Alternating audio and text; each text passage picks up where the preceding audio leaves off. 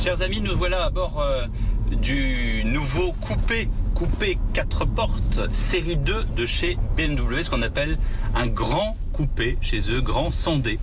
Voilà, il y a du pont avec D et grand sondé.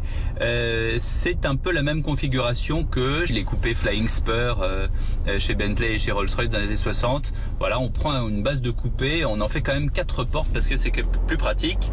Et bien là, chez BMW, on a dû se dire pourquoi faire que le grand coupé série 8 alors qu'en réalité euh, on peut très bien faire un petit coupé 4 portes qui plaira au plus grand nombre avec pas forcément des très grands moteurs. Nous voilà donc à bord de ce grand coupé 220D, donc on est là sur le moteur 2 litres diesel qui a une certaine réputation pour être à la fois très efficace euh, très nerveux, donc très, euh, très performant et à la fois très efficient, à la fois en consommation et en émission de CO2.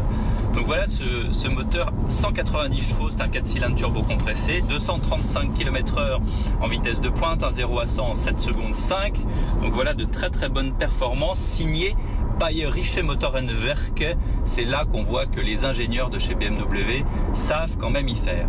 Position transversale pour ce moteur car nous sommes sur une traction avant. Et oui, nous sommes là sur le châssis de la Mini euh, qu'on a déjà utilisé pour euh, la série 1. Donc les BMistes vont dire oh là là, mais qu'est-ce que c'est que cette BMW à traction avant Je vais vous dire, pour l'avoir testé euh, dans des conditions optimales, c'est-à-dire vraiment de sportivité, je peux vous dire la première chose que la direction est extrêmement précise, que le train avant se comporte vraiment très très bien, c'est-à-dire que c'est une voiture sportive, on a vraiment euh, le plaisir de conduire une voiture qui va vite et qui est très très précise dans ses changements de cap, dans ses changements de direction.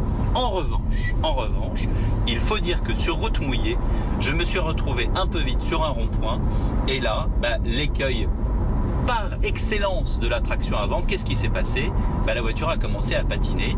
Et comme vous êtes sur une traction avant, et eh ben, la voiture ne chasse pas de derrière, on ne peut pas la rattraper. On ne peut pas la rattraper, il faut attendre que ce glissement s'arrête et euh, bah, avec un peu de chance qu'on rentre pas dans un obstacle. Voilà.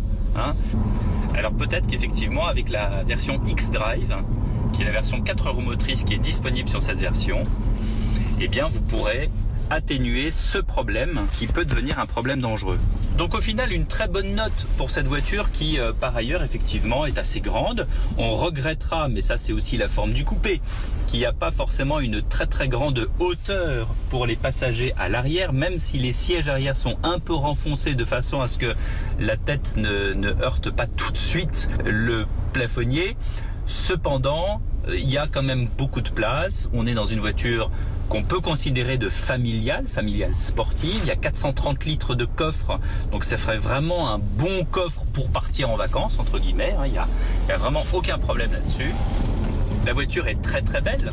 Le coup de crayon est vraiment très beau, du début jusqu'à la fin, des optiques avant aux optiques arrière.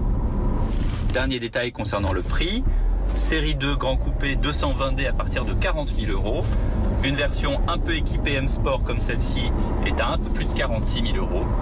On est tout à fait dans euh, les prix de cette gamme de voitures très bien.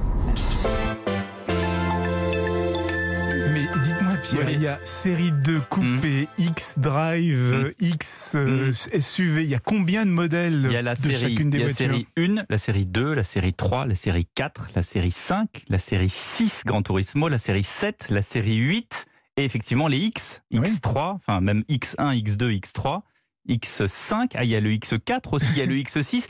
Moi, quand j'étais enfant, quand j'étais enfant, il y avait la série 3, la série 5 qui était la berline, la série 6 qui était le coupé un peu luxe et la série 7. Et c'était tout. Mais c'est vrai qu'il y a parfois des doublons même dans, dans, dans les séries. Et puis il y a les séries Z aussi. Oui. Donc, euh, et puis les i8 et i9 et i3, 4. Mais ils en ont combien? Enfin, Il y a l'embarras du choix et il y a encore des nouveaux modèles qui sortent. voilà, vous avez l'embarras du choix à Nice. Merci à vous. Merci Pierre.